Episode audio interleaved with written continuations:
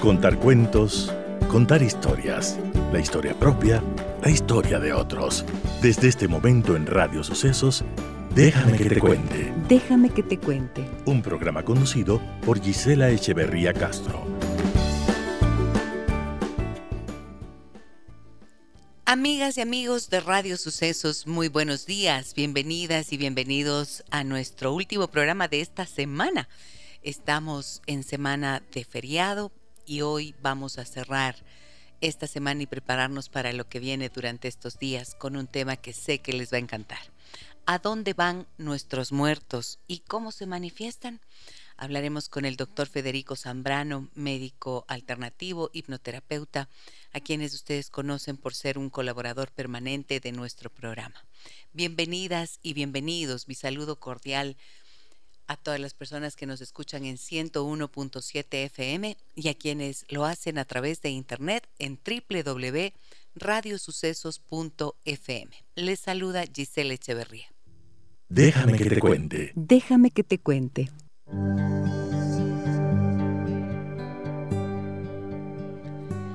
La muerte es un tema del que muchos prefieren no hablar y que es tan difícil a veces de entender eh, porque no se sabe, a ver, porque todos tenemos una idea clara de que vamos a morir, pero lo que viene después es todo un misterio, ¿no es cierto?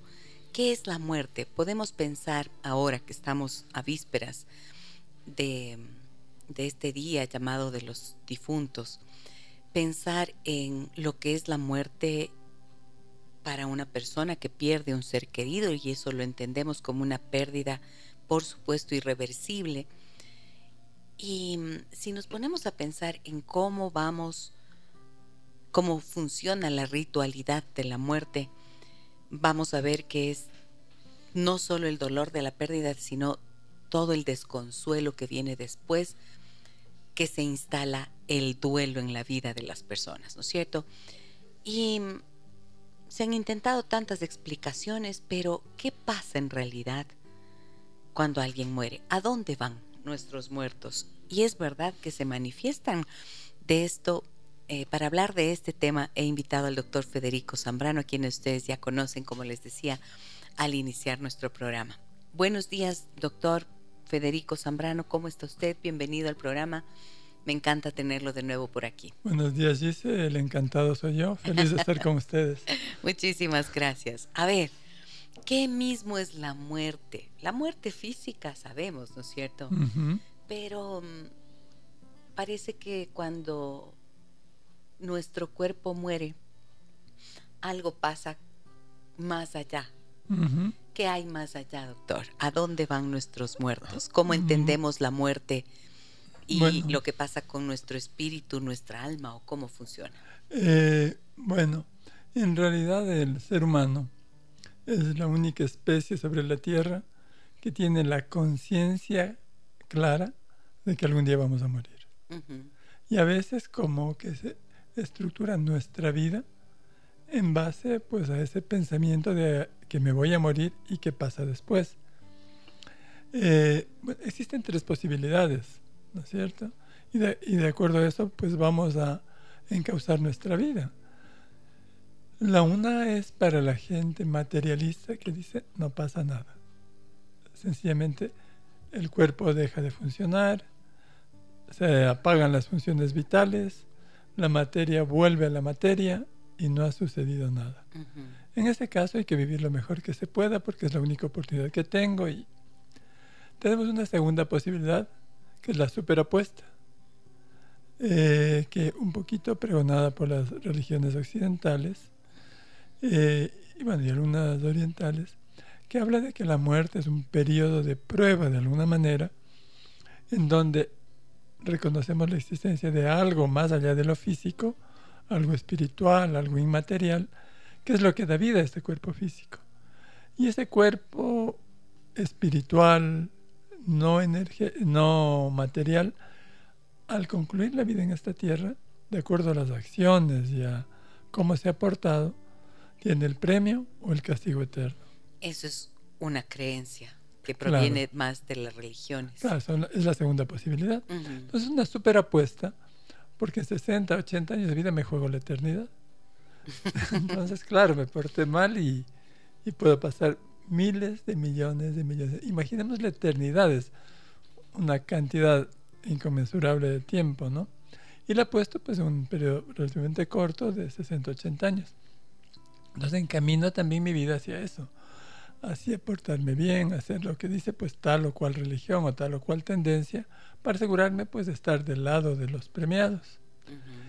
Y la tercera posibilidad, también reconociendo la existencia de algo inmaterial, es sentir que esta vida es como una escuela, una escuela de aprendizaje en donde yo me voy perfeccionando esta alma, este, este ser inmaterial, va perfeccionándose un poquito, un poquito, un poquito en cada vida, con existencias sucesivas, hasta llegar a la perfección y no tener que reencarnar más. Entonces, visto de cualquiera de estas tres tendencias, veremos qué pasa con nuestros muertos. Nadie ha estado lo suficientemente allá como para venir a darnos el testimonio. Entonces mucho se basa de experiencias, de vivencias aisladas de personajes y también de gente que es clarividente y de alguna manera ha podido irse un poquito más allá y contarnos acerca de qué es lo que pasa después. Doctor, las tres posibilidades que nos menciona son creencias. Son creencias. Son creencias y evidentemente cada uno tiene un sistema de creencias que se basa en su experiencia personal, en la cultura a la que pertenece, la educación que ha recibido en su familia y luego, más adelante quizás, lo que ha ido por sus propios medios, entendiendo, cuestionando, aprendiendo y abrazando como nueva creencia, ¿no es cierto? es. Fin, es eso. Ahora, hay un dato que me parece súper relevante dentro de la historia de la humanidad de la evolución de los seres humanos, ¿no es cierto? Eh, los científicos eh, se preguntaron, ¿qué hizo que en algún punto los seres, los homínidos que habitan el planeta, empezaran a enterrar a los muertos? Y se ve que dentro de eso hay una, como que se marca un punto de inflexión dentro de la evolución de los seres humanos, ¿no es cierto? ¿Qué hizo que empiecen a guardar los muertos. Imaginemos lo que es el cadáver de, si es que quedara el cadáver de una gacela en la sabana, pues queda ahí. ahí. quedan los huesos. Los animales no se ocupan de enterrarlos, pero los seres humanos empezaron a hacerlo en algún punto. ¿Qué explicación hay sobre esto? Bueno, eh, de esas tres tendencias, sí. podemos resumirlas a dos. O sencillamente solo hay el cuerpo como un proceso vital que termina y ahí se acaba todo, o hay un ser inmaterial que anima ese cuerpo físico. Yo creo que todas las tendencias de estas, enterrar nuestros muertos o hacer ritos funerarios más o menos complicados, parten de la creencia de que hay algo más que el cuerpo físico. Y entonces hacemos una especie de rendir tributos a ese cuerpo físico. Por ejemplo, hay los rituales, eh, básicamente aquí de América, en donde se enterraba a sus seres queridos con todo un ritual, toda una ceremonia, e inclusive le ponían comida, le ponían las cosas que le gustaban, e incluso a veces a sus esposas, ¿no? Hay rituales eh, en otras partes donde tratan de preservar el cuerpo. ¿Cuál es la idea? Que piensan que el espíritu sale del cuerpo, pasa un tiempo así como vagando y luego puede volver al cuerpo. Entonces el cuerpo tiene que estar conservado, tiene que estar preservado para que pueda habitarlo. O sea, quemar el cuerpo para ellos es inconcebible porque ese espíritu no tendría cuerpo en el cual volver a vivir. Entonces había esa tendencia, esa creencia, creo generalizada a nivel mundial, de que los muertos no morían con la muerte, sino entraban a un espacio inmaterial, otro plano, otra vida, en donde iban a tener necesidades, ¿no? de comida y esas cosas, eso es algo ancestral. Es algo ancestral que obviamente con la culturización, sobre todo de parte de la Iglesia Católica, fue como haciendo un mix de costumbres y tradiciones. Por ejemplo, el mismo día de hoy, Día de Todos los Santos. Día de Todos los Santos, dicen que son los hombres. bueno, sí. Ayer fue el Día de las Brujas, ah, o sea, de todas las mujeres. Ese no sé quién lo instituyó, pero bueno. el Día de Todos los Santos, si nos fijamos nosotros. Eh, perdón, es que voy a continuar con el chiste, porque si no voy a quedar así suelto. Ayer fue 31 de octubre, Día de las Brujas. Las Brujas. O sea, de todas las mujeres. Hoy es el Día de Todos los Santos, de todos los señores, los hombres. Y mañana es el Día de los Santos Difuntos. Es decir, de todos los hombres que se atrevieron a llamar bruja a sus mujeres. Bueno, es interesante cómo la culturización ha influido esto. El Día de Todos los Santos nace el 13 de mayo. ¿13 de mayo? ¿Por qué de todos cuando los el Papa, Cuando el Papa Gregorio III hace una capilla dentro de la Basílica de San Pedro a la que le pone Basílica de Todos los Santos. Y entonces empieza en el año 723 más o menos, empieza a celebrarse el Día de Todos los Santos con esta especie de homenaje que es a los santos conocidos y desconocidos del Papa Gregorio III, pero el 13 de mayo. Luego se enteran que en América y en otras partes celebraban el Día de los Muertos y el primero era la víspera y todo, y tratan de pasarlo a una fiesta pagana, pasan el Día de una fiesta pagana para un poquito eh, ir reemplazando esas costumbres por otras. Muchas de las cosas, muchos de los días señalados, no son exactamente en la fecha, sino a veces manipulación cultural claro, para tratar de imponer unas costumbres y unas, unas nuevas creencias para dejar a un lado lo preexistente, claro. Claro. Ahora, ¿a dónde van nuestros muertos? partiendo entonces del hecho de que aceptemos una vida espiritual, una vida inmaterial después de la muerte, tomando esa segunda posibilidad, sí. aquí nos pasan algunas algunas posibilidades, se abren algunos, un delta de posibilidades de acuerdo igual a nuestras creencias. Lo interesante es la experiencia. Esta experiencia viene dada de personas que han estado muertas o con una muerte clínica y nos cuentan cosas que son más o menos similares, que el túnel, que el puente, que la luz. Son experiencias que ven seres queridos, que les esperan, que inclusive dentro de algunas personas que mueren en quirófano ven puertas en el quirófano con escaleras que suben hacia no sé dónde, que físicamente no existen. Entonces, de alguna manera se conectan con otro plano. Entonces, vamos a aceptar la existencia de diferentes planos, diferentes planos de existencia que compartimos.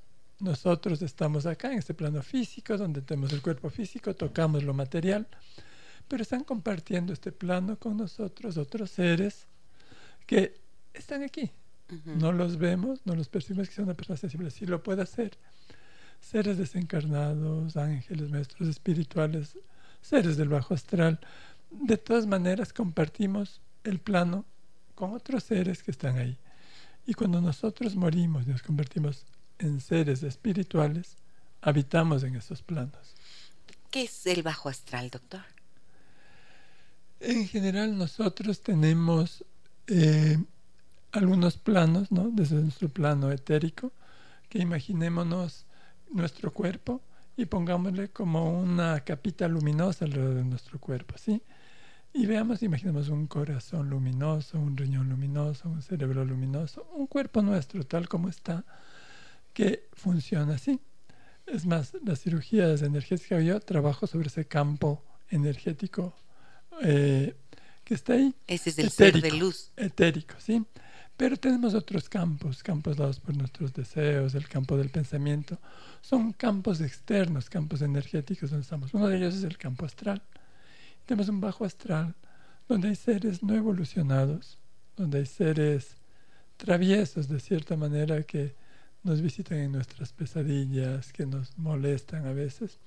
Los seres del astral alto, que son los maestros espirituales, ángeles, que más bien nos ayudan, ¿no? De acuerdo a nuestro nivel de vibración, nos conectamos con uno o con otro plano. ¿Y de qué depende nuestro nivel de vibración? La evolución espiritual que hayamos tenido, la vida que estemos teniendo actualmente, los valores y lo que hagamos de nuestra vida para aprender, entendamos que vez un crecimiento personal. El niño va a tener juegos de niño. El adolescente va a tener juegos de adolescente y el adulto va a tener juegos de adulto. ¿sí? Por ahí el adulto no va, o quizás sí, pero difícilmente va a entrar a juego de niños. Y así sucesivamente. Nuestra evolución depende con quién nos relacionamos. Más o menos es eso. Generalmente atraemos seres que están con una vibración afín a nosotros. Y entonces tenemos una vibración baja, atraemos seres de baja vibración. Y esa baja vibración tiene que ver, por ejemplo, con, con experiencias en las que podemos quedarnos anclados emocionalmente, por decir, eh, situaciones en las que hay ira, vergüenza, culpa, emociones que nos de alguna manera nos impiden hacer un proceso de evolución en términos espirituales. Claro que sí. O sea, nosotros en general estamos aquí con herramientas necesarias para llevar a cabo una misión, para llevar a cabo algo en la vida. Nuestra vida no es sin sentido. No es que nacemos por casualidad a ver qué pasa. Realmente hemos elegido como espíritus este tiempo, estos padres, este país, este, esta ciudad, porque aquí es donde podemos realizar la labor a la que estamos destinados o que hemos elegido de alguna manera. A medida que vamos haciendo nuestra labor, conectándonos con esa misión, vamos creciendo.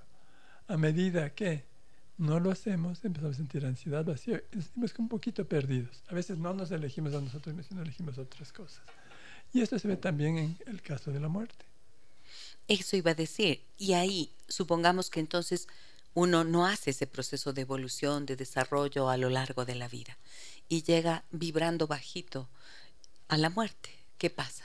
Ya, es así, comparémoslo con un día de vida. Eh, nos levantamos y decimos, yo hoy quiero hacer esto, esto, estas cosas. ¿Sí? Sí. Y por ahí yo hice todo lo que tenía pensado hacer. Llego a las nueve de la noche, tengo una tranquilidad, una paz y me duermo, pero plácidamente, no tengo nada pendiente, descanso. ¿Qué pasa si no hice todo? Estoy inquieto, no voy a dormir. Me cuesta dormir, trato de hacerlo, pero ya estoy cansado, ya me faltan fuerzas, igual lo quiero hacer, me demoro más. Eso mismo pasa con nosotros en, el, en la muerte y en el final de nuestros días. Cuando nosotros hacemos las cosas que teníamos que hacer, cumplimos nuestra misión, tenemos una muerte tranquila, una muerte en paz. Nos vamos como con la conciencia de que lo que tenía que hacer lo hice. ¿Qué pasa cuando no lo hacemos? A veces tenemos vidas muy largas, pero vidas como donde el cuerpo ya no responde, no funciona, estamos con Alzheimer, estamos con una enfermedad invalidante que realmente no estamos aparentemente aprendiendo nada, o ya nos podemos mover de una silla de ruedas, pero en realidad a veces estamos aprendiendo, no por experiencia propia, pero estamos viendo a nuestros hijos, a nuestros nietos, estamos viendo las enseñanzas que yo le di, el ejemplo que le di reflejado en su vida. Y eso también enseña. Entonces estamos todavía aprendiendo. ¿Qué pasa con la muerte? Nosotros en general estamos conectados con este espíritu. Hay diferentes teorías. Los orientales, tipo tibetanos, hablan del cordón de plata que nos ata el espíritu a la vida y cuando se rompe el cordón de plata, que dura tres días, pues ya es la separación total espíritu-cuerpo. Hay otras tendencias que habla de que el corazón etérico, ese corazón brilloso, luminoso que nos imaginamos, guarda las memorias de toda nuestra existencia. Y cuando se va desprendiendo esta conexión, es cuando realmente nos morimos. Pero esto puede ser más o menos doloroso, más o menos eh, problemático de acuerdo a la vida que hayamos tenido y a los apegos que hayamos tenido. Si yo siento que hice todo lo que tengo que hacer, abandono este cuerpo en paz, tranquilo cuando tengo apegos, me cuesta, me duele, hago enfermedades largas, dolorosas, sufriendo. Y obviamente esto me lleva los apegos o la idea de que tengo algo que no he hecho todavía. Y cuando paso al otro lado, esta sensación permanece. Wow. O sea, hay que vivir en serio, como los materialistas. no, no. Pensando que no va a haber nada más, pero con el sentido de que la vida tiene que tener sentido, sentido para uno, darle ese sentido del que hablábamos hace algunas semanas. Y también esto me parece tan importante lo que mencionó acerca del apego, ¿no es cierto? El desprenderse. He pensado en algunas veces eso. Cuando, cuando uno siente, por ejemplo, así la, mm, no sé, esta mm, energía así como vibrante de, uno estar vivo, de amar la vida, o sea, cuando uno ama la vida y, y, le gusta, no sé, pues disfruta, tiene el gozo, la experiencia gozosa de estar vivo, aunque no sea está uno feliz todo el tiempo, pero es como estar agradecido y sentir que la vida vale la pena, ¿no es cierto? Y ahí a ratos a mí me suele saltar el pensamiento, yo digo, pucha, debe ser difícil desprenderse de la vida amando tanto la vida. Y luego me contesto yo misma, ¿no? Y digo, no, quizás precisamente el haber amado intensamente la vida puede hacer que uno se desprenda más fácilmente porque tuvo la experiencia, o sea, no dejó los pendientes por allí. Exacto. ¿Es así? En realidad nosotros durante la vida siempre tratamos de planificar todo programamos todo. Quiero tener una casa, programo cómo hago, de dónde saco los ahorros, de qué hago el préstamo. O quiero tener un auto, lo hago. O quiero tener una pareja, veo cómo lo hago. Pero nadie o muy poca gente se prepara para la muerte y la muerte es parte de la vida. Y debemos entender que vamos a morir y también debemos prepararnos y programar esa muerte. Programar esa muerte, como dice usted, viviendo.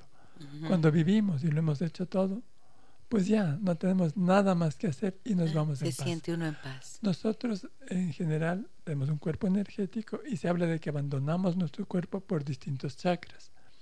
Y depende del mm. chakra por donde abandona el cuerpo, es cómo será la muerte. Por ejemplo. Si abandonamos por el chakra del abdomen, del plexo solar, que es este chakra de las emociones, de los apegos, por algo tenemos el ombligo ahí, que nos conecta con la placenta y a veces estamos con cordón umbilical con la pareja, con el trabajo. no cortamos nunca. O con la mamá. cuando abandonamos por ahí es la muerte dolorosa. Son las largas, agonías muy largas, con mucho sufrimiento, porque estamos apegados y duele. Cuando me voy desde el corazón, el chakra del corazón, es eso. Amé la vida, pero amo también esta parte final de la vida que es la muerte. Hice lo que tenía que hacer y ahora también me toca hacer eso. Es parte de la vida fue solamente un proceso que me llevará a una nueva vida. De cualquier manera será una nueva vida. O la dicha condenación eterna o seguir reencarnando. Y la última parte es la muerte consciente. Cuando sale mi espíritu, mi alma por el chakra séptimo chakra. Muerte totalmente consciente. Es esa persona que dice y decide, se acabó. Bueno, aquí como hacen a estos maestros orientales, ¿no? Ellos deciden su muerte. A, meditar y dicen, bueno, me toca hoy abandonar el cuerpo y abandonan conscientemente, con sabiduría, con la idea de que todo está cumplido y que ahora pues me toca trascender a otro plano. Lo hacen voluntariamente y cuando quieren. Así. ¿Ah, Saben que toca y se van. Se, y se desprenden ellos. Se desprenden conscientemente. Porque saben que ya llegó. significa ya ser un maestro ascendido. Una evolución. O sea, increíble. Jesús, Buda. Por ejemplo. Por ahí. Por ahí. No, bueno, hay, yogis que lo hacen. Pero, o sea, difícil uno, pobrecito, alcanzar eso. Pero ese es el punto. ¿Y qué pasa con nuestros muertos? Eh, en general, coincide la mayor parte de eh, visiones, ¿no? O teorías al respecto, que se demora tres días normalmente en desencarnar totalmente el alma, el espíritu de este cuerpo físico. Y luego lo que pasa cuando hay conciencia es, estoy un poquito claro, tranquilo, pero hay confusión. Tres días después de haber, fallecido, o sea, ya le declaran muerto y todavía faltan tres días para que se desencarne el alma. Ya. Por eso los tibetanos hacen que le visiten los amigos, oran, y eso es lo que tenemos que hacer esos tres días, orar y aquí también hacíamos eso. Ahora es que se han acelerado los procesos. se murió al día siguiente, a las 12 horas, creo, 24 máximo, ya está cremado. ¿Qué pasa en esos casos? Bueno, si no se respeta ese proceso. Hay algunas teorías, ¿no? Cuando nosotros nos desencarnamos, estamos de alguna manera con un apego a nuestro cuerpo físico. Eh, las memorias de la vida están en el corazón del etérico. Y entonces eh, hay gente que dice que cuando le creman podría sufrir la persona cuando le creman antes de los tres días. Hay personas que dicen que se pueden borrar las memorias del etéreo y que tendrían que venir a otra vida, aunque sea para que las aborten rapidito con tal de conservar sus memorias, recuperar sus memorias. Pero son teorías nada más. Lo que es real es que imaginemos que pasamos a otro plano. Es como que me vendan los ojos y me mandan en vuelo tripulado a Marte y me sueltan en Marte. Entonces va a haber confusión, es otro plano. Hasta que tome mi conciencia espiritual, voy a sentirme extraño, voy a querer volver a lo que era conocido y depende de los apegos que tenga, realmente puede pasar que no siga. Siempre se habla de un umbral. La luz, el puente, todo eso que hablan, es un umbral, un umbral entre la vida y la muerte, que tengo que atravesarlo para tomar la conciencia espiritual. Mientras no atraviese el umbral, sigo de alguna manera con esa conciencia limitada, esa conciencia humana. ¿Cuánto me demoro en atravesar el umbral? Ahí viene el problema. Ok, ahí viene el problema y creo que viene una pregunta bien importante que les voy a hacer. Le voy a hacer al doctor Federico Zambrano luego de la pausa comercial que tengo que hacer en este momento. ¿Qué les parece este tema? ¿A dónde nos vamos después de morir? ¿A dónde van nuestros muertos? Voy a la pausa, regreso enseguida con este tema, el 099 556 3990 está para ustedes y estamos haciendo también nuestra transmisión en vivo en Facebook. Volvemos enseguida. Déjame que te cuente un encuentro que nos humaniza.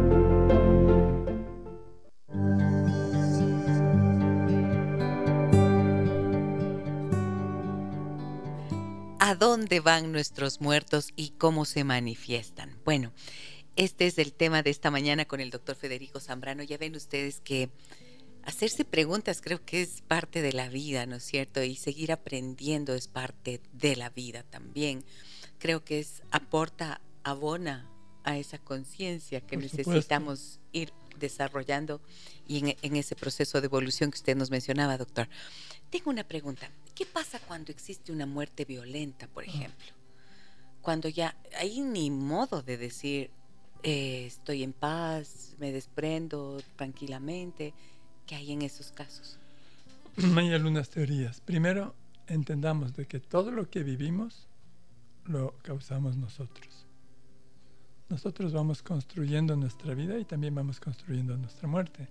Entendamos que si yo tengo malos hábitos, probablemente voy a ser una cirrosis, voy a ser una, un problema pulmonar, etcétera si manejo irresponsablemente bajo efectos de alcohol o altas velocidades, probablemente tenga posibilidades de un accidente. Eh, bueno, en todo caso, esa es la conciencia. Nosotros construimos lo que nos pasa. Ahora, eh, ¿qué pasa con las muertes violentas? Claro, por ejemplo, estas que ocurren ahora, ¿no es cierto? Estás parado ahí en un lugar, en un bar, llega alguien, tac, tac, tac, un tiroteo, te mueres ahí. ¿Cómo construiste eso? En realidad, hay, por ejemplo, cuando yo estudiaba astrología hace unos años, y ahí hubo un accidente aéreo donde fallecieron muchas personas, mi profesora tenía acceso a las fechas de nacimiento de algunos de los pasajeros y veíamos que todos tenían como una tendencia ese día a morir. Estaban todo programado en su vida. Para eso. Las, las condiciones energéticas, es decir, eran muy similares para todas las personas que abordaron el avión. Es como que confluyen, ¿no es cierto? El accidente, las circunstancias, con que esa persona haya decidido ir a ese lugar, por algo. por algo, por algo se dice esto de, otro. Por algo uno, eh, por algo se suele decir, le tocaba morir. O sea, uno muere el día, la hora, la fecha y las condiciones en las que le tocaba morir. Claro, había una persona, por ejemplo, que hace años me consultaba y él decía que fue a un vuelo de una institución pública de acá y llegó una persona de muy mal humor diciendo que él le tocaba ese vuelo y había hecho lío cuando le tocaba el vuelo siguiente y él, la persona pues que estaba en el consulta dijo, bueno, no se hagan lío, yo le cedo mi puesto, vaya si me voy en el siguiente vuelo. Y el vuelo en que iba este señor, y el vuelo en que iba el caballero murió, se accidentó. O sea, él de alguna manera insistió, insistió en subirse a ese avión y pues fue lo último que hizo. Entonces, bueno, ¿qué pasa con la persona que muere violentamente? Sí. Si hablamos de que cuando nosotros pasamos al otro lado, estamos en un estado de confusión, imaginemos la persona que no esperaba morir. Más que no estaba confusión. más confusión. Nosotros cuando quedamos en ese espacio, no atravesamos el umbral y nos quedamos de este lado, hay algunas causas que nos detienen acá. Y la muerte violenta es una de esas causas.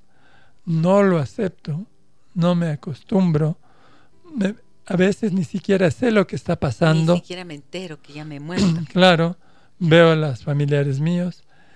En la persona que está, eh, falleció, se desencarnó, tiene una visión perfecta de todo lo que está pasando. Ve a sus familiares llorando, quiere hablarles, pero no.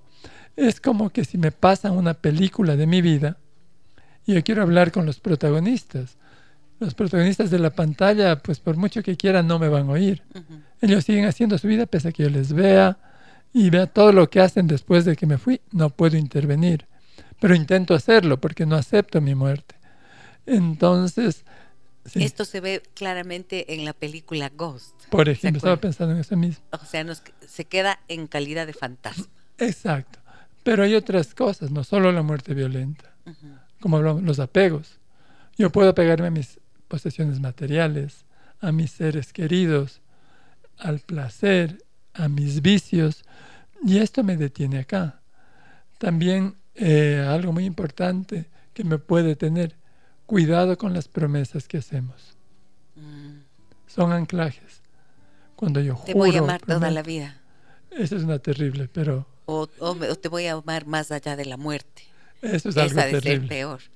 Sí, bueno, eh, quizás sea motivo de otro tema, pero sí, eso pasa. Sí. Pero cuando hago promesas, a veces siento que no cumplí las promesas y entonces me quedo acá tratando de cumplirlas ya después de muerto. No hay cómo. Otra causa es la culpa. Cuando yo siento que he hecho las cosas mal, sobre todo si mi religión es de aquellas que dice eh, premio o condenación eterna, me da miedo pasar allá, porque no tengo la seguridad, la certeza de que voy a ir al premio y puedo irme a la condenación. Entonces ese miedo me impide. Puedo también tener que personas me detengan. Cuando veo a mis seres queridos, dicen, no te vayas, ¿qué voy a hacer sin ti? Me va a hacer mucha falta, yo me muero si te vas. Eso puede detenerme acá. ¿no?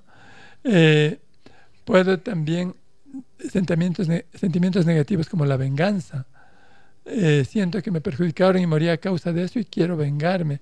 Muchas series o películas se han hecho en base a eso, de que Sí. el fantasma trata de vengarse y en realidad este deseo de venganza, de desquitarme, puede detenerme aquí. Se habla En de, ese plano en intermedio. ese plano intermedio.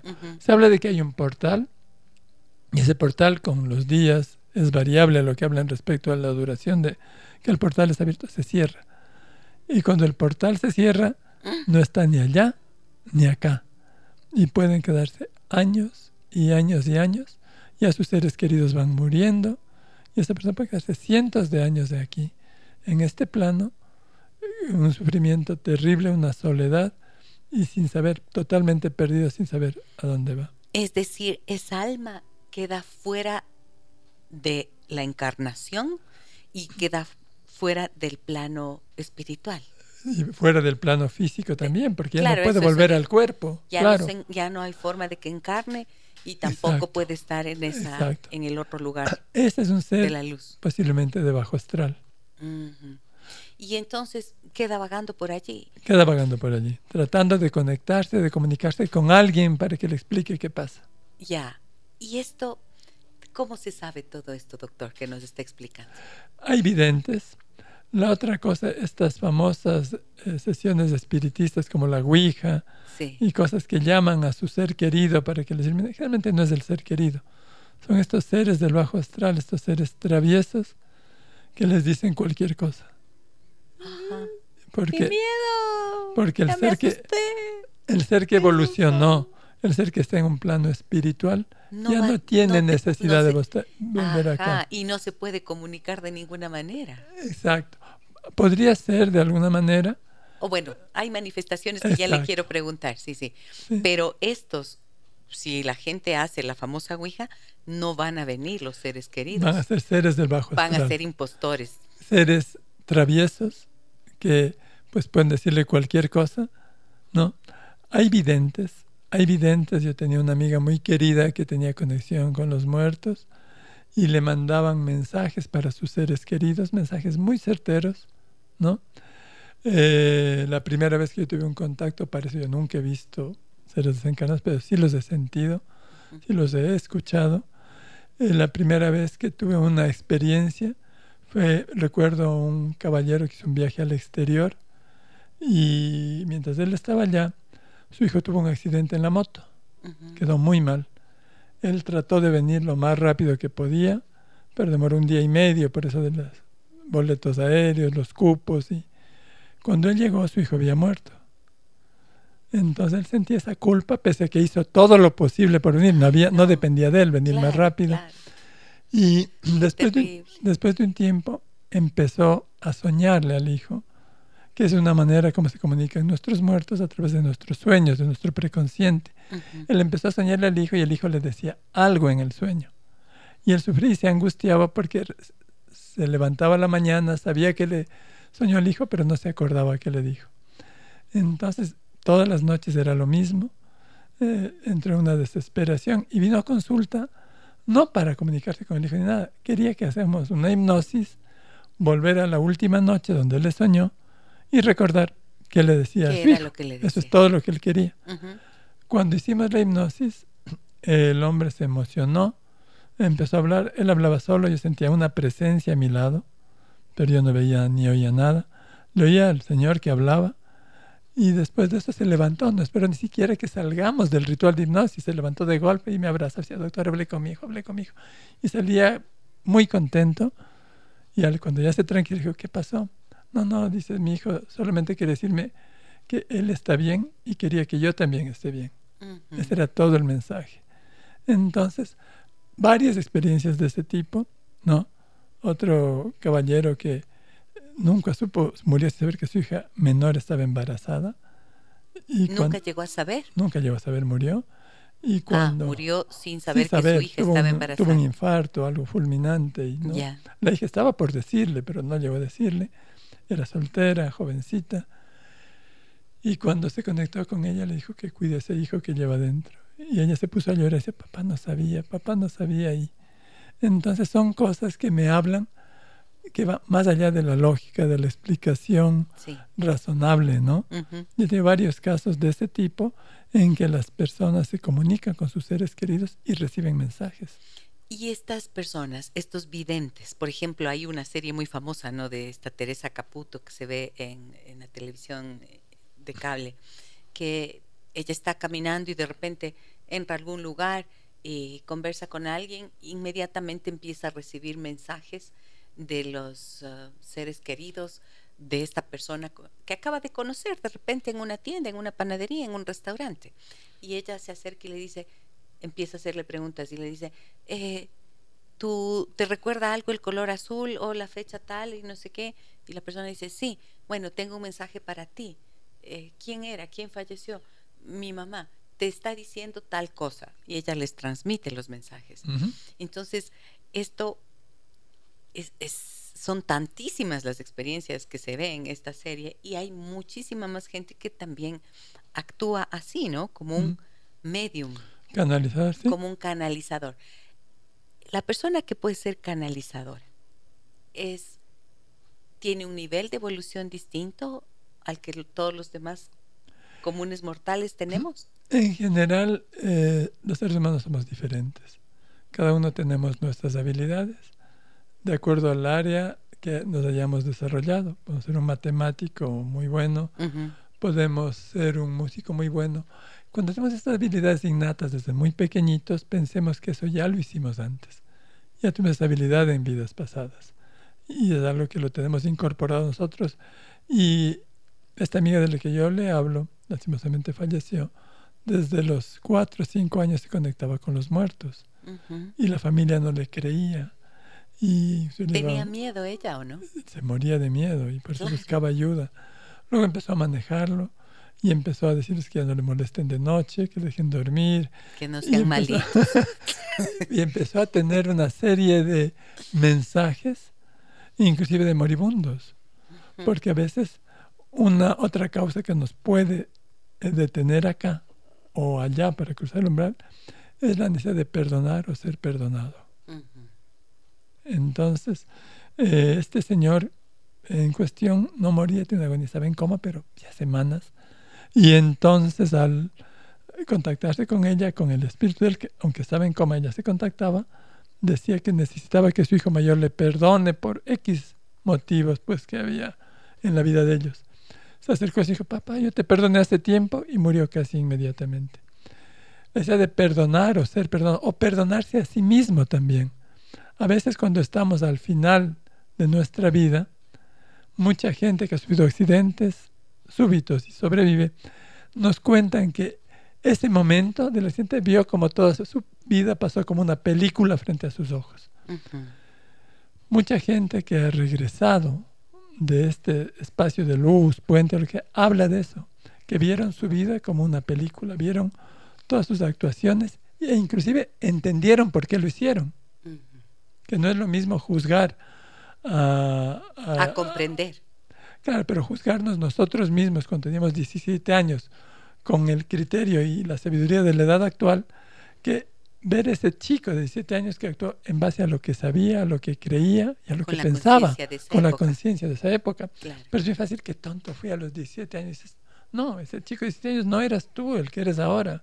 Estabas de acuerdo a lo que sabías de esa época y, dentro de lo que sabías probablemente tomaste la mejor elección. Cuando estamos en esa época de desencarnar, vemos todo en su plenitud. Muy bien. Vamos con preguntas, bueno, con mensajes que me llegan al 099 55 639 90 y también tengo varias de Facebook. Me dicen, buenos días doctores, wow, qué temazo para vencer el tabú sobre la muerte, las experiencias en el umbral de la muerte. El misticismo explica muy bonito lo que pasa luego de la muerte. Muchas gracias a todos y al Creador por enviar seres como ustedes. Un abrazo fuerte para todos los vivos. Muchísimas gracias también. Gustavo me dice saludos desde Bolivia, doctora, y a su invitado. Siempre que puedo le escucho. Gracias, Gustavo. Un fuerte abrazo para ti allá en Bolivia. Qué gusto saber que nos escuchas. Tania dice, buen día, Gise y Fede, súper interesante el tema, mucho aprendizaje, gracias por permitir escucharlos, abrazos. A ti también, Tania. Excelente tema, Gise. ¿Qué pasa con las personas que donan los órganos? He escuchado varias teorías de que como se les creman, no tienen cuerpo y se quedan atrapados aquí. ¿Es así? Eh, bueno, el asunto, hablamos de eso antes, hay distintas teorías que nos duramos tres días en desencarnar totalmente y cuando lo hacemos antes, se supone que se pierden las memorias. No creo que se queden atrapados aquí, pero se pierden las memorias. Por eso es una explicación de los abortos. ¿Por qué un niño elige encarnar para ser abortado? Entonces muchas veces lo que pasa es que encarna, recupera sus memorias y eso es lo que necesitaba esa es su misión esta vida, recobrar las memorias de su vida anterior, que por un incendio, por una explosión nuclear, las perdió bruscamente, ahora las recupera con esa mini encarnación y eso es lo que necesitaba hacer. Aunque sea un aborto espontáneo o, espontáneo o provocado. o provocado. así es. El niño necesitaba esa experiencia, entendamos que el espíritu elige la vida que va a tener. Por lo tanto, esa experiencia es parte de... Es parte de su evolución. ¿La idea del apego aplica para personas queridas también y para bienes materiales? Claro, ¿no es Por supuesto. Claro. Inclusive para vicios, inclusive para propiedades. Esa gente, en cuanto a los fantasmas, eh, bueno, no soy un experto en el tema, pero sé que hay tres tipos. Son los fantasmas del lugar, la persona que se apegó a su casa, a su hacienda, a su región y no quiere que nadie entre ahí y moleste a todo el que venga porque esto es mío.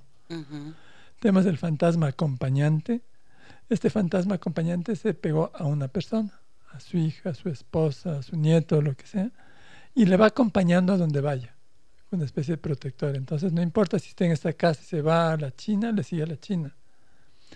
Tenemos los fantasmas. O sea, o sea por favor, me hagan eso. tenemos los más problemáticos que hemos tenido experiencia con ellos también, que son los fantasmas invasivos.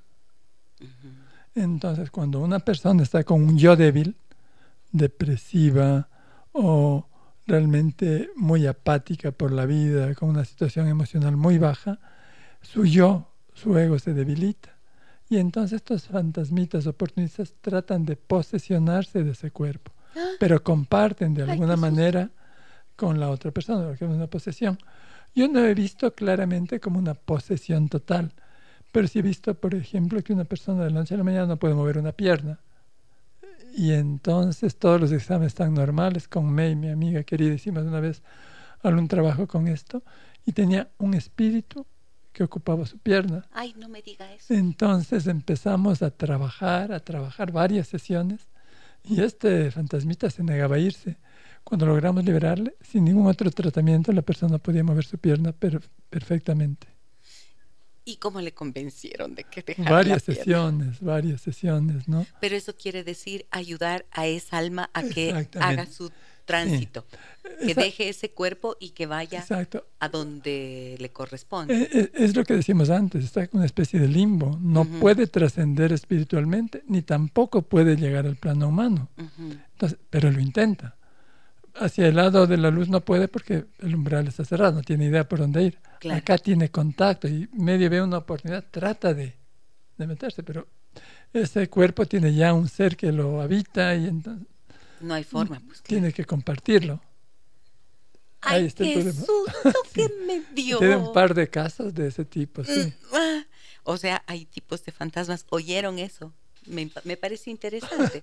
O sea, el apego entonces es gravísimo. El apego es el apego a los afectos te puede hacer quedarte ahí en serio como fantasma acompañante de alguien. El apego a los bienes materiales, al espacio físico, a esa casa, te puede hacer quedarte ahí en ese y el otro Punto, el otro punto, yendo a la otra posibilidad, el materialismo puede hacerme quedar. ¿Qué quiere decir? si yo soy materialista, pienso que no hay nada más allá de esta vida y que disfrutar, y de pronto me veo en un umbral y veo que si hay algo más, es totalmente desconcertante y me da miedo pasar para allá. El miedo es paralizante en la vida y en, la, muerte. Eso es otra posibilidad. Me dicen, ay Dios mío, es que es difícil asimilar tanta información de una, ¿se dan cuenta? Wow, pero es fascinante, fascinante. Estoy pensando también en estas manifestaciones, pero tengo varios mensajes que quiero compartirlos, doctor. Eh, ah, y me dice la Andre, tenemos, tengo que hacer el sorteo de dos pases, no dos pases, dos órdenes de consumo más para ustedes, amigas y amigos, eh, de cortesía de Cirano y Corfú dos guaguas rellenas, dos vasos de colada morada, es lo que tengo hoy.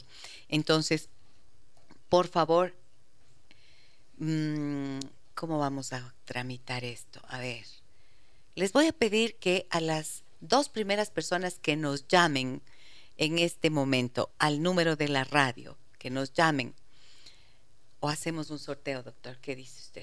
Entre las personas que nos llamen desde este momento. Me parece bien. Sí, ¿no es cierto? Me parece bien. Entre las personas que nos llamen telefónicamente desde este momento. ¿Les gustan las huevas de pan? Ahí está. Ahí están las llamadas de inmediato, me encanta. ¿Qué número? Por favor, no he dado ni el número. Dime el número, por favor, Vini. 2468 427 2468-427. Sí, 2468-427, ese es el número telefónico de la radio. Ustedes llaman desde este momento y em, nos dicen al aire, nos dicen al aire brevemente, eso sí, 30 segundos para que nos digan al aire eh, qué les parece el programa de hoy, qué es lo que les ha llamado la atención y entonces así participan del sorteo de estos pases, de estas órdenes de consumo que nos da Cirano. Adelante, por favor, muy buenos días. ¿Quién nos habla? Hola. ¿Aló?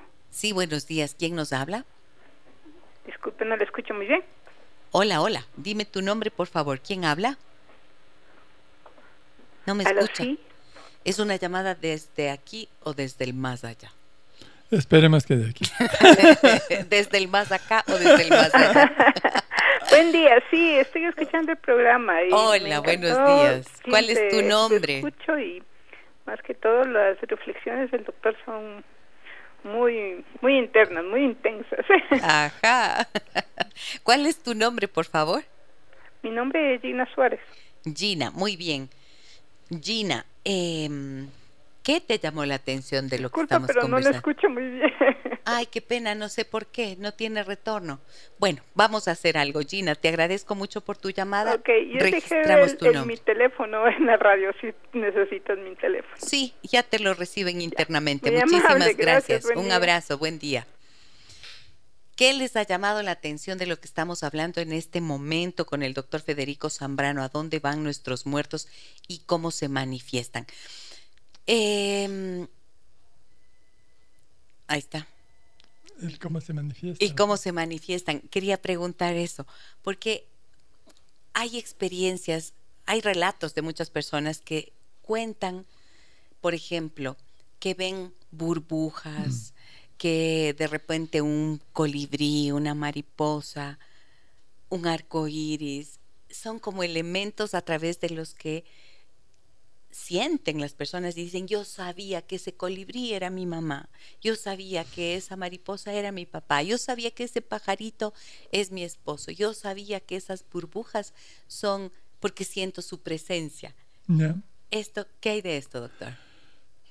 Totalmente real, pero también pensemos que puede estar contaminado por el deseo y la imaginación de la persona que perdió a su ser querido y quiere tenerlo acá. Entendamos que cuando somos seres espirituales hemos transmigrado varias generaciones de reencarnación y no siempre tuvimos esta apariencia y este cuerpo. Entonces el alma difícilmente se va a parecer a lo que soy ahora. Ujú. Es una energía y la energía, primero que no tiene límites de distancia ni de tiempo, puede estar aquí o en la China de una, la otra no tiene forma y por lo tanto puede animar o tomar cualquier forma. Hay muchas personas que dicen, ¿cómo se manifiesta? Que eh, hablamos en interno, están a punto de morir y dice, veo que me vino a ver mi mamá, mis Sí. hermanos, mi esposa, mis familiares, y les ve tal y como son. Siempre me he preguntado, ¿cómo puede venir la persona fallecida hace muchos años a, verle, cuando esta persona debería estar haciendo su propio proceso de evolución, de transformación, y en el mundo espiritual ya no nos interesan las cosas de acá, ya las trascendimos, ya las aprendimos. Pero hay una explicación que se me ocurre a mí. Hay maestros, hay seres de luz que en ese estado de confusión después de nuestra muerte tratan de ayudarnos, de animarnos a pasar al otro lado. Pero si les vemos como unos seres con alas o con aureolas o que sea, nos vamos a morir de susto diciendo ya me morí. Entonces supongo que toman formas más amigables, más conocidas por nosotros, para ayudarnos que ese paso sea menos traumático.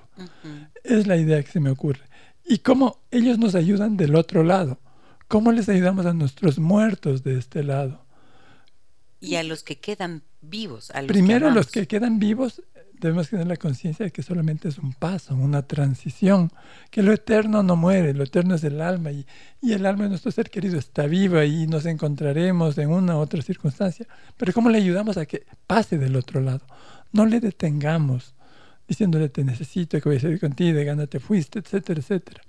Agradezcámosle, mostremos gratitud por todo lo que nos dio, oremos, demos esta fuerza energética de la oración para ayudarle a que pase. Decirle no tienes nada pendiente, no me debes nada, lo que pudiste hacer lo hiciste, lo que no pudiste hacer realmente lo entiendo, tenemos limitaciones humanos, te dejo libre, sigue tu camino. De esta manera le ayudamos desde acá, especialmente los tres primeros días.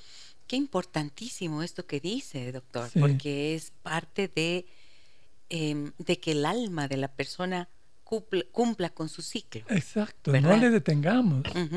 A ver, voy con llamadas. Adelante, por favor. Buenos días. ¿Quién nos habla? Aló, aló. Aló, ¿está ahí? ¿Está la llamada? Hola, buenos días. No lo tengo. Bueno, voy a ir a una ¿Aló? pausa. Ahí está, ahí está. Hola, buenos días. ¿Quién nos habla, por favor? Sí, perdón, no te escucho. ¿Ahí? No sé por qué no se escucha, por favor. eh, no sé. Vamos a volver a dar el número telefónico, por favor. Y vamos a la pausa comercial. Regresamos enseguida. Déjame que te cuente un encuentro que nos humaniza.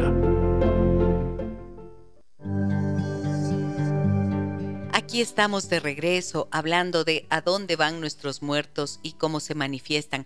Saben que como tengo alguna dificultad técnica que no me permite escuchar o que las personas nos escuchen cuando les damos salida al aire, lo que vamos a hacer es que ustedes llamen al 246-8427.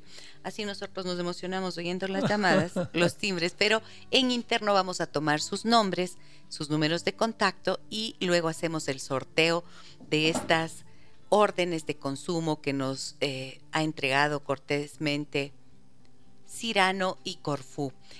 Dos guaguas rellenas y dos vasos de colada morada. Esas son las órdenes que tenemos para el día de hoy. Muy bien. Voy con varios mensajes. Voy a leerlos de un solo jalón porque ya nos va quedando corto el tiempo, Doc. Y todavía tengo yo también preguntas. Ah. a ver. Eh, buenos días, ¿qué pasa cuando se tiene una muerte repentina? En esos casos, ¿no se podría decir que se estaba desencarnando conscientemente? ¿Y qué sucede en los casos de suicidio? Bueno, eh, habríamos hablado de la muerte violenta. No, no es una muerte consciente, por supuesto. No es una muerte consciente dentro del plano mental, físico, humano, pero sí es una muerte consciente desde el punto de vista espiritual. Nosotros venimos acá con tiempo de llegada y tiempo de salida.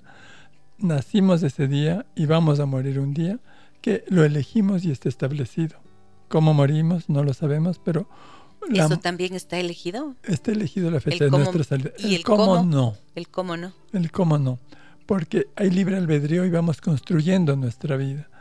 De acuerdo a nuestro nivel de conciencia, en general las personas que mueren violentamente tienen unos egos un poco complicados, unos egos cristalizados que llamamos nosotros, unos egos que se aferran a lo que son, a sus costumbres, a su manera de vivir, en general no aceptan cambios y entonces mueren en su ley, haciendo lo que hacían siempre sin cuidado, sin precauciones. Ok, me dicen por aquí, oh Padre de los vivos, ¿a dónde van los muertos? ¿A dónde van? ¿A dónde van? Es un tema al que no podremos dar una respuesta correcta porque nadie lo sabe, es un misterio. Gracias por abordarlo y dar posibles luces con sus valiosos conocimientos, nos dice Virginia. Muchas gracias. No sabemos, pero ya hay bastantes, eh, bastante, ¿cómo se diría, doctor? experiencias, vivencias y testimonios, ¿no es cierto? Múltiples. Saberlo no. Claro, saberlo con certeza. Para nada. No, pero científicamente no lo podemos decir, pero cuando hay rumores cuando el río suena. sí. Buenos días, queridos doctores. Mi hija, que tiene 11 años, desde pequeña, cuando duerme en su dormitorio sola, se despierta a la medianoche o a las 3 de la madrugada llorando a gritos desesperados y se queda con los ojos abiertos, desesperada, gritando sin entender razones. Mi esposo y yo tratamos de despertarle, aunque tiene bien abiertos los ojos, pero no entiende que es un sueño o que no pasa nada. Y luego de varios minutos se cansa y se vuelve a dormir. Esto no, no ocurre cuando duerme acompañada. En la desesperación hemos puesto ruda, saumerio, palo santo y hasta un cabestro bajo la cama. Ella usa un rosario en el cuello y en su mano, pero siempre tiene miedo bajar al primer piso sola en la noche. Dice que tiene miedo de que alguien le mira o está atrás. ¿Qué puedo hacer? Mil gracias. Bueno, eh, esto seguramente la señora nos escribe pensando en lo que mencionaba usted, que a veces estos seres traviesos del bajo astral pueden interferir en los sueños en la noche. Claro, nosotros cuando estamos dormidos estamos en estado de preconciencia. Nuestro subconsciente tiene una información valiosísima a la que no tenemos acceso, pero está ahí. En general, esa posibilidad de contactarnos con seres de otros planos, si tenemos esa capacidad, está en nuestro subconsciente, aunque no la hayamos desarrollado. Cuando lo desarrollamos y aprendemos a manejarlo, pues maravilloso, pero mientras tanto nos puede torturar. Ok, me dicen, hermoso programa. Gracias a ambos, son excelentes profesionales y lo comunican de forma muy clara. Muchas gracias. Mi madre murió mientras dormía por un infarto cerebral y en menos de dos años seguidos al de mi mami falleció mi padre con cáncer a la lengua y Parkinson. ¿Será que siguen juntos? bueno, es un buen ejemplo para lo que estábamos diciendo. Esa muerte, la persona que amanece muerta, una muerte aparentemente sin problema es la persona que tiene esa sensación de que hizo lo que tenía que hacer en la vida, sencillamente amanece muerta. Una muerte tranquila, sin problema. Un cáncer, una enfermedad desgastante, una enfermedad que siente el sufrimiento, el apego, la sensación de que no hizo lo que tenía que hacer. En general, cuando nosotros desencarnamos y vamos a los otros planos, pasamos por una primera fase, pues pasar el umbral. Luego pasa una fase de purificación, que le llaman purgatorio, en donde sentimos el dolor que causamos y también nos premian sintiendo toda esa gratitud y satisfacción que también provocamos. Los videntes dicen que ese espacio normalmente en gente evolucionada espiritual dura siete días. Después de haber muerto. Después de haber muerto y después de haber pasado el umbral. En personas muy problemáticas, con vidas muy conflictivas, puede durar años, decenas de años, centenas de años ahí. Y luego pasamos realmente a lo que son los cielos de conciencia, de asimilar todo lo que hemos vivido, lo que nos falta evolucionar y elegir nuestra próxima encarnación. En general no repetimos las mismas funciones, podemos estar en el mismo núcleo de personas, pero con distinto tipo de relación. La que fue mi madre, pues era mi hermana ahora, o mi hija, o mi sobrina, o mi nieta, pero es muy probable que en el proceso evolutivo nos volvamos a encontrar con los seres con quienes compartimos. Ahora, doctor, una pregunta. Cuando me habla del purgatorio, pensé que ese era un concepto que correspondía únicamente a la Iglesia Católica. No, hablamos de una etapa de purificación que muchas culturas lo, lo mencionan, inclusive evidentes como Steiner o como, ay, ¿cómo se llama este hombre? Max Hendel, eh, que son videntes, que han creado sus escuelas esotéricas, hablan de este proceso de purificación que es sencillamente la conciencia del dolor que causé es parte de el evolucionar, tomar conciencia de lo que hice en bien y en mal. Y esa es la manera de sacar como una conclusión de vida y seguir adelante. Una vez leí un libro que se llama Bendita Agonía de Pepe Vacas y él eh, mencionaba que en el proceso de la agonía también hay una etapa en la que eh, la persona que está agonizando toma esta conciencia del daño causado y se arrepiente de lo que hizo, de lo que no hizo, de lo que pudo haber sido y no fue, etcétera. Y es como parte también de ir ganando en esa conciencia. Por supuesto. ¿Es así? O sea, en la etapa de la agonía y luego de haber desencarnado. Es como una limpieza de desprendimiento que toma su tiempo. Es así, hay personas que no tienen agonía, como la muerte súbitas.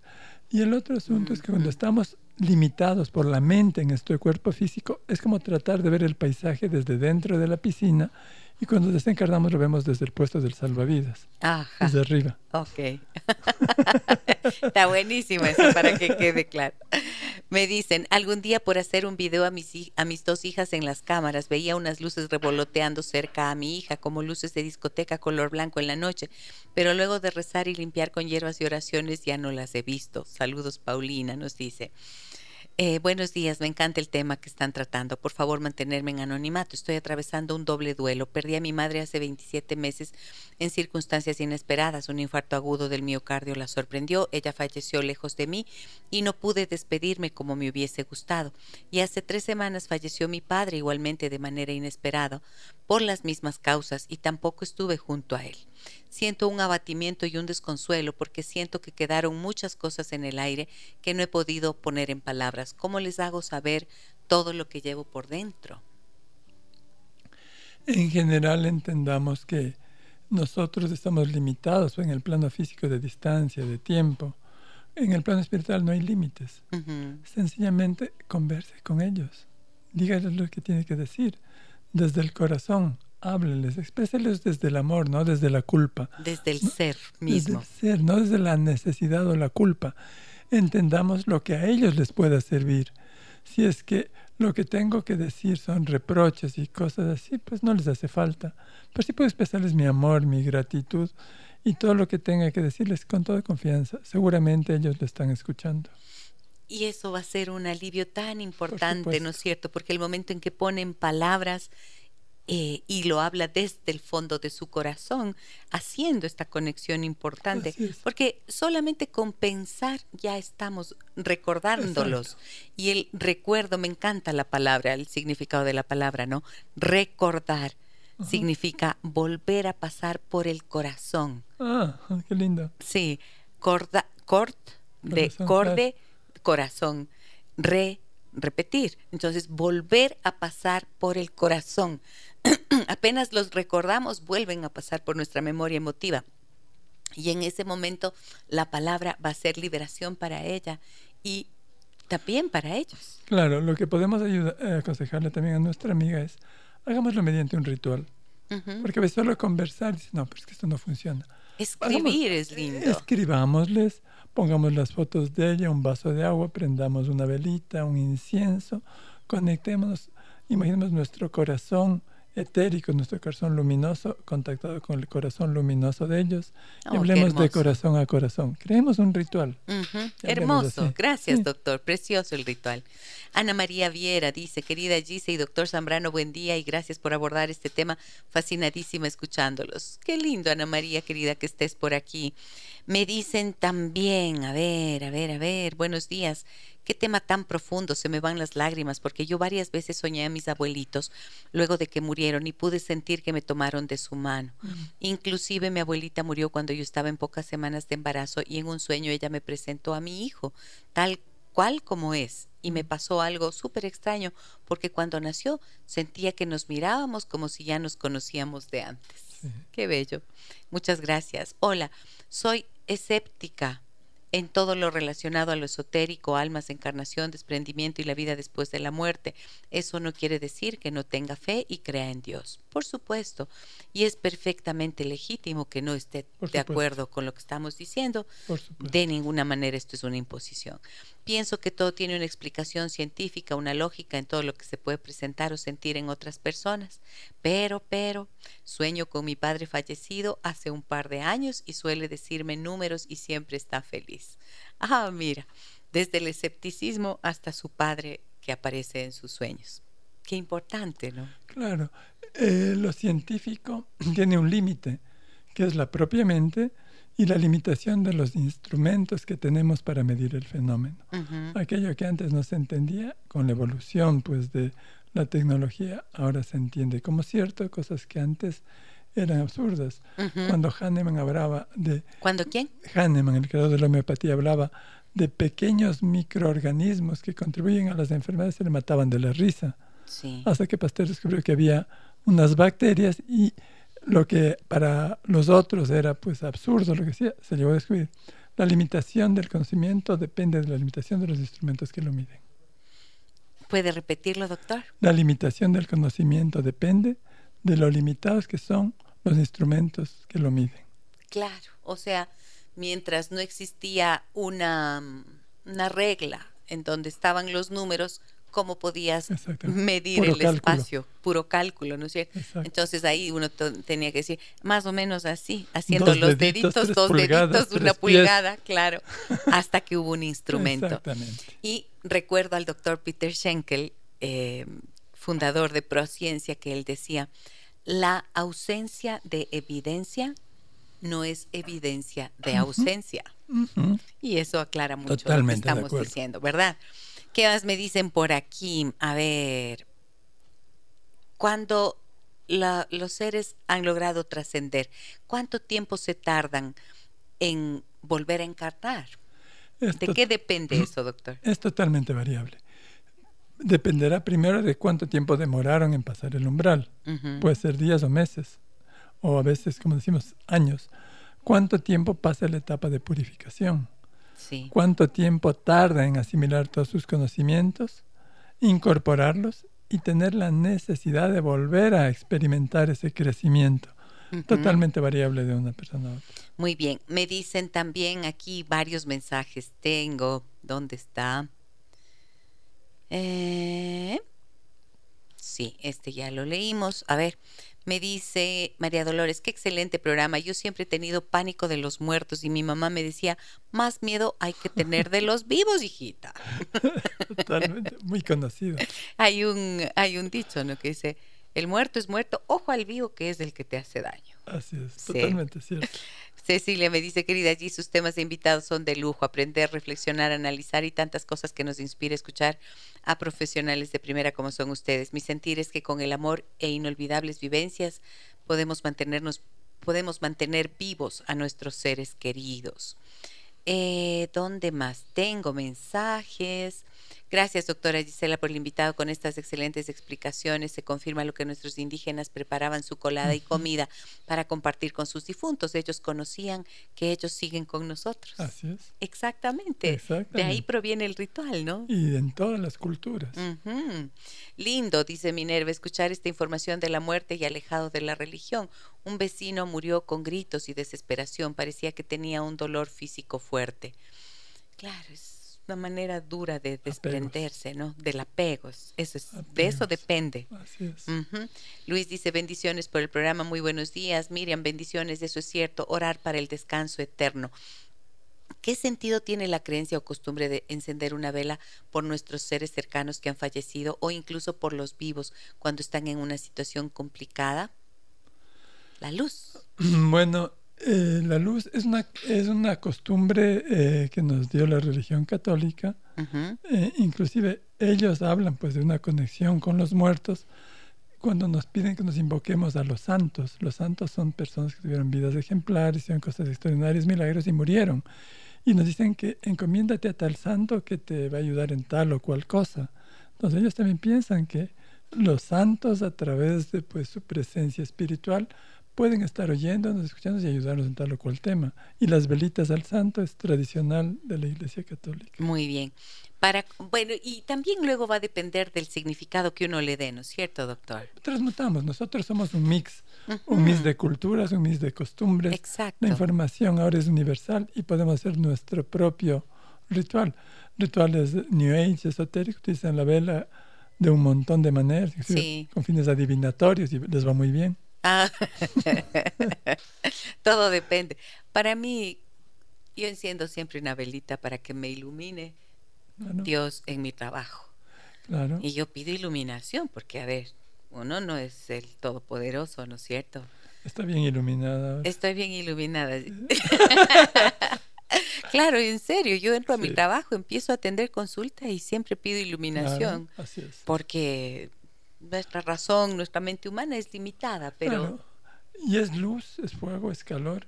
El calor es vida. Yo en general cuando empiezo a atender me rodeo de un halo de luz. Me rodeo de un halo de luz, igual para tener toda esa capacidad de- y esa cumple esa responsabilidad grandota que es ayudar a otra Ayudar alma, a a otro ser humano. Una sí. responsabilidad inmensa. Así es. Para conocer un poco más, mm, dice, nos dicen aquí, recomiendo ver la película Nuestro Hogar o No Solar en portugués. Se la puede ver en YouTube. Esta película explica con razón lo que nos sucede después de desencarnar. La filosofía espírita es la única en ciencia, filosofía y espiritualidad. En esta filosofía se incluye la ciencia. Hay muchos estudios científicos que, por ejemplo, comprueban la existencia del espíritu, las vidas que han encarnado, reencarnado, entre otros. Claro, es que la investigación de esto ya viene Mm. hace tanto tiempo, ¿verdad, doctor? Así es. Y hay y cada vez siempre los temas que nos resultan desconocidos y aquellos a los que nuestra mente humana no puede tener, no puede darle una explicación, son precisamente parte de, mm, de lo que motiva la investigación Así es. y, e intentar cada vez encontrar nuevas explicaciones. Exactamente. Hay un científico norteamericano, Jan Stevenson, que mediante hipnosis saca pues temas de reencarnación, lugares, fechas, nombres, y él va y comprueba eh, geográfica e históricamente la veracidad de lo que le dicen sus pacientes y realmente los resultados son asombrosos. Sí, sí, sí. Muchas gracias, Gise y doctor, por tratar este tema. Qué importante prepararnos para la muerte. Desde niños deberían enseñarnos que la muerte es parte de vivir. Así es, ¿no? así es. Así es. Y em, ha tenido miedo de la muerte, doctor. Sí, por supuesto. Yo también tenía. Yo también tenía, es decir, miedo a lo desconocido. Como cuando entraba a la escuela, como me cambiaban de colegio, todo es desconocido. Acá es un poquito más complicado. Sí, porque esos cambios son un poco más radicales. es un poco más radical. Pero fíjese que, em, por ejemplo, yo he atendido en consulta a personas que me, me dicen, em, mi mamá, mi papá están enfermos y voy a, y me da miedo y me, me parece horrible que vayan a pasar eh, en esas enterrarles y que allí y que ahí se acabe y que ahí quede encerrado, por ejemplo. Es parte de una creencia, ¿no? Así es. Y creo que tiene tanto sentido hacer esta explicación de que es el cuerpo Exacto. físico el que está allí. Exactamente. El cuerpo se va a descomponer. El cuerpo físico no es lo que ese ser es. Exactamente. Y ahí creo que radica la importancia de poder, de, de tener la idea de esta trascendencia. Porque fíjese que una persona que me consultó sobre esto me decía, es que nosotros no creemos que existe nada más allá. Y bueno, y cuando te enfrentas a esto, entonces parece que el poder asimilar esta idea puede ser bastante, aliviar muchísimo. supuesto. ¿No es cierto? Pensar que se acaba todo, terrorífico. Claro, o sea, ya te moriste y ahí quedaste, se, te comieron los gusanos todo. y chaolín. Claro. Y Totalmente no somos solo eso, no Pues- somos solo eso. Es solamente un dormir para volver a despertar. Ujú. Una pregunta para el doctor Zambrano. ¿Es bueno aprender estos temas o es mejor hacerse los locos? Qué buena la pregunta. A ver, yo creo que la conciencia siempre es buena. Sí. Es decir, cuando llego a un lugar, me gustaría aprender las costumbres, me gustaría aprender el idioma, me gustaría saber los lugares turísticos, algo así. Y para la muerte igual. Eh, aunque no sea nada científicamente comprobado, en base a testimonios y experiencias, hay luces que me pueden hasta- hacer estar un poquito preparado para ese nuevo destino turístico al que estamos forzosamente invitados y que tarde o temprano, temprano tendremos que viajar. No me pierdo por nada el programa, excelente programa y el tema, nuestra alma es eterna, nos dicen y nos envían un radio, la foto de un radio, vea doctor, la foto bonito. de un radio encendido en la frecuencia 101.7 FM, Muy marca gráfico. Philips. Qué linda, muchas gracias. No me dices tu nombre, pero te dejo un abrazo grande. Gracias a todos ustedes. Hola, buen día. Yo quería compartir con ustedes algo que es muy curioso para nuestra familia. Mi nieto nació a la misma hora y fecha que murió mi suegro.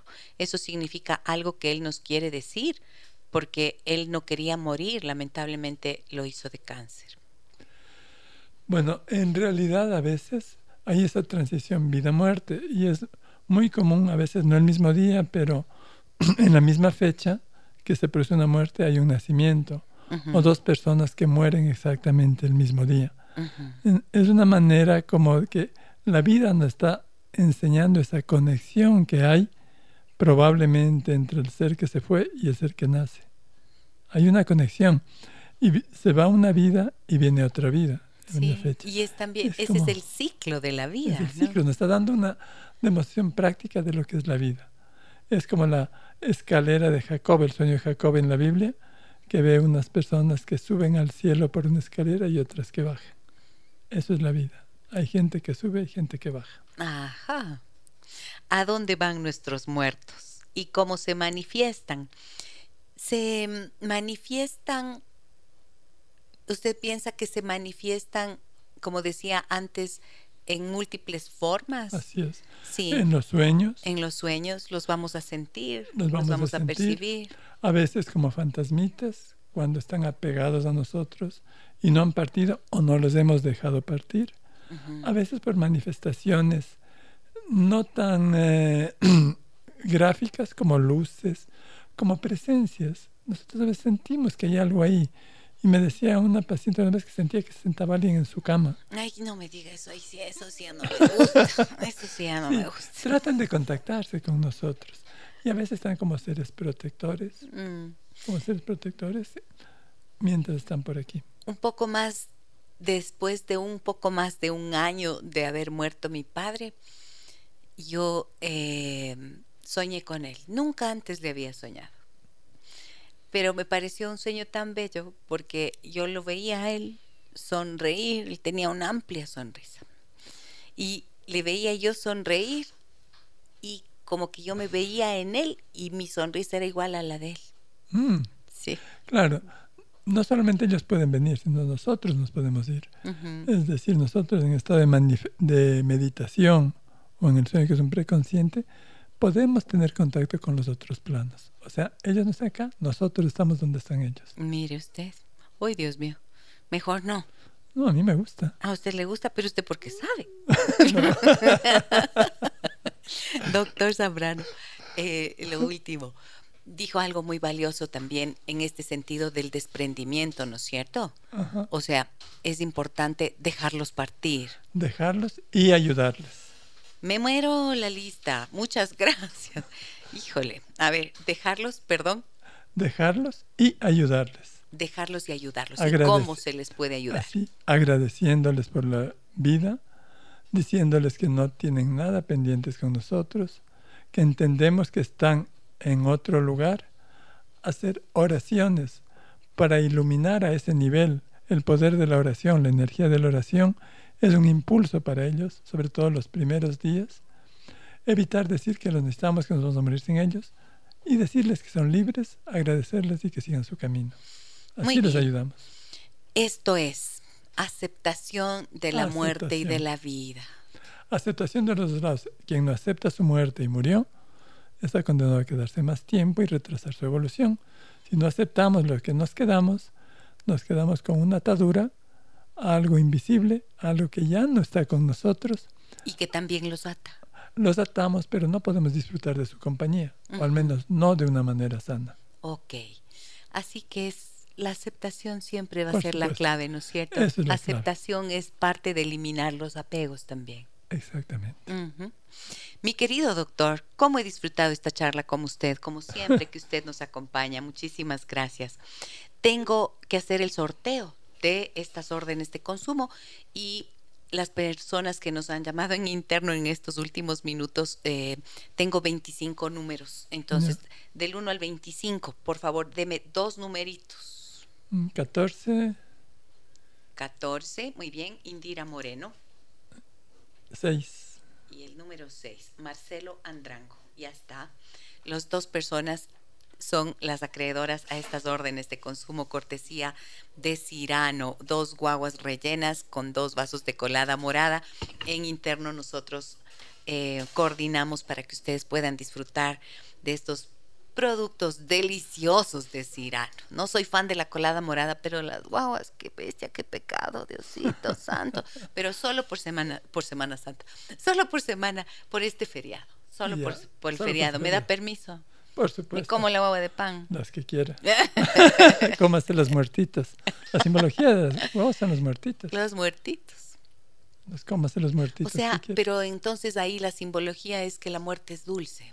No, es un poco más complicado que eso. Las personas antiguas eh, enterraban a sus, nuestros nativos, enterraban a sus seres queridos y se habla de que a veces les desenterraban y comían con ellos esto. Sí, sí. Cuando vino la Iglesia Católica, pues dijo, no, no pueden hacer eso. Entonces, estas guaguitas era la representación del difunto con el que compartían la colada, la comida, que era una simbología de la sangre, ¿no? Qué feo. Pero, pero la, pero la guagua de pan, para mí, el significado es que la muerte es dulce. Me parece bien. Hagámoslo así, así. no será, así no será así. tan difícil desprenderse del cuerpo Por físico. supuesto. Mi querido doctor, mil gracias nuevamente. Un fuerte abrazo a todas las Igualmente. personas que nos acompañan, a quienes nos han escrito. Gracias por escribirnos, por estar pendientes, por compartirnos sus historias, sus puntos de vista. Eh, por participar también en el sorteo que hemos hecho en esta mañana. Que tengan un buen feriado, que descansen, que compartan, que entren también en contacto haciendo ese bello ritual que el doctor Zambrano nos, eh, nos compartió esta mañana, por ejemplo, para que puedan estar en armonía y pensar que la muerte no es tan terrible, al fin y al cabo. Así es. parte de la vida de y la aceptación es parte de nuestros deberes humanos. Un abrazo grande a todas y todos. Nos vemos el próximo día, lunes 6 de noviembre. Soy Giselle Echeverría. Hasta pronto. Las historias que merecen ser contadas y escuchadas. Historias que conmueven, historias que inspiran. Mañana, desde las 9 y 30, déjame que te cuente. Déjame que te cuente. Con Gisela Echeverría Castro.